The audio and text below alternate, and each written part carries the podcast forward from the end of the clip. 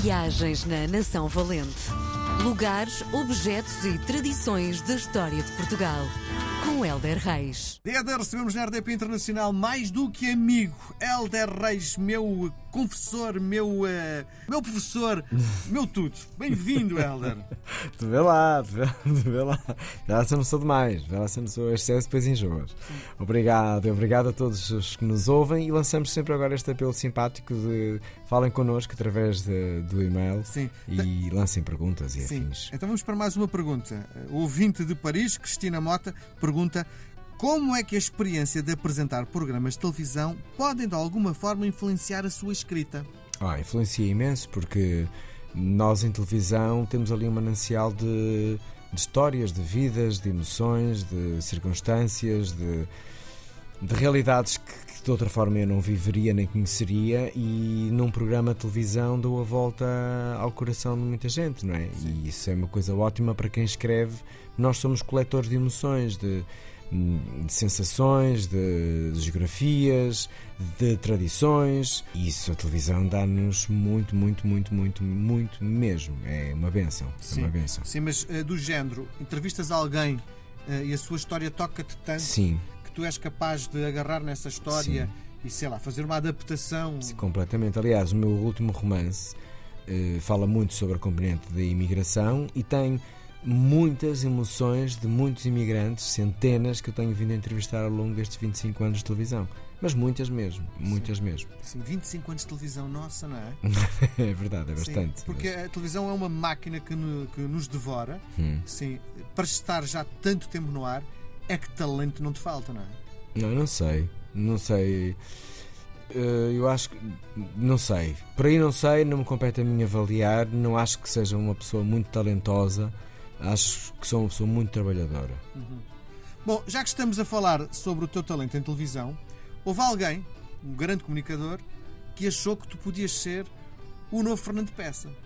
Sim, não. eh, Foi uma pessoa que parou na rua para falar um bocadinho comigo, e eu, quando posso fazer, obviamente faço com muito agrado.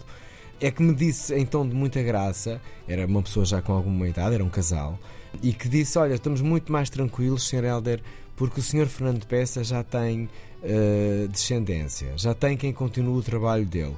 E eu acho que foi o elogio mais bonito que eu recebi eh, em toda a minha carreira, porque hum, eu vi o Fernando Peça e eu adoro o Fernando Peça. Eh, estou a trabalhar aqui numa ideia para o ressuscitar de alguma forma. A forma como ele comunicava, o jornalismo que ele fazia de empatia era completamente inspirador. E, e todos os portugueses devem. Hoje em dia a forma de vermos televisão e consumirmos televisão está diferente, mas há pessoas da televisão, muito do antigamente que as de agora nós encontramos, que nós nunca devemos esquecer e devemos sempre saber alguma coisa delas e o que elas faziam e como elas faziam.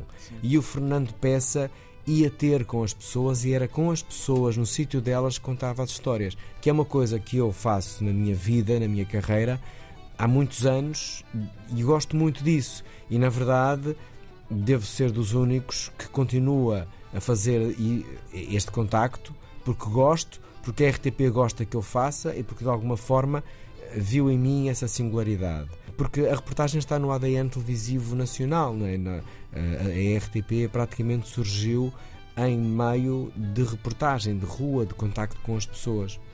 E eh, o repórter, e assim, porque é completamente diferente contar a história de uma pessoa e, e quem nos está a ouvir, se já foi à televisão ou se a televisão já foi ter com eles, sabe que é diferente. Falar dela e da vida dela na casa dela, na rua ou na aldeia é, di- é totalmente distinto de vires ao estúdio e contares a tua história. Tu lá tem, não sei, tu na terra tens as emoções, as vibrações. Fui aqui que eu brinquei. Isto é impagável. Tu nunca vais dizer isto no estúdio, porque estás longe do sítio onde brincaste. E estás a contar uma história, viver isto. E Fernando Peça ia muito isso, ia ter com as pessoas. Então é aqui que trabalha, é isto que faz, é este objeto que usa. Epá, e é vibrante, é toca-te, porque, porque estás ali, e, para mais na altura em que ele trabalhou. Há muitas curiosidades de Fernando Peça. Ele é tido justamente como um dos, se não o mais famoso jornalista português do século XX. Trabalhou na secção portuguesa da BBC. E passou a viver em Londres durante a Segunda Grande Guerra. Portanto, é incalculável que isto deu este homem, não é? E depois, era um homem que nasceu num, num meio que eu acho que, que o foi fazendo. O pai era médico militar, portanto, tudo isto, obviamente, que ele viveu algum tempo em Aveiro. Isto fez dele, foi, foi como nós na nossa vida, não é? Foi, vai -nos, tudo nos vai acrescentando. Antes de ser jornalista, trabalhou numa companhia de seguros, trabalhou também num banco, esteve em Coimbra, ou seja, ele fez muitas, muitas coisas que não tinham muito que ver com a rádio. Depois, eh, quando foi criada a emissora nacional, ele candidatou-se aos quadros e ficou em segundo lugar. E dizia isto orgulhosamente, sem cunhas. É, é fascinante ir à RTP Memória e ouvir entrevistas de Fernando Peça e ouvir trabalhos de Fernando Peça e, e revisitar a forma como ele, como ele trabalhava e, o, e esta em, não é? Porque de facto havia coisas muito inusitadas que lhe custavam acreditar já naquela altura, então hoje em dia íamos ter muito e esta em para dizer. Uh, foi muito importante a passagem dele pela BBC, porque deu-lhe uma grande escola e foi uma, era, era um grande orgulho ter um, um homem português a trabalhar num meio de comunicação tão importante internacionalmente numa circunstância muito delicada da Segunda Guerra Mundial.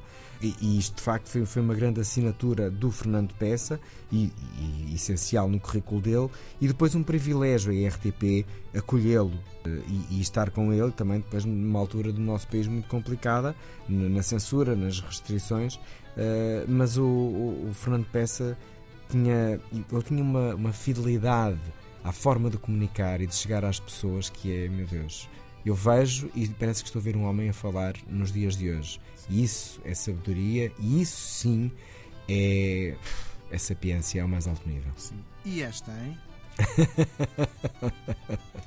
Voltamos a conversar na próxima semana. Obrigado. Viagens na Nação Valente. Lugares, objetos e tradições da história de Portugal. Com Helder Reis.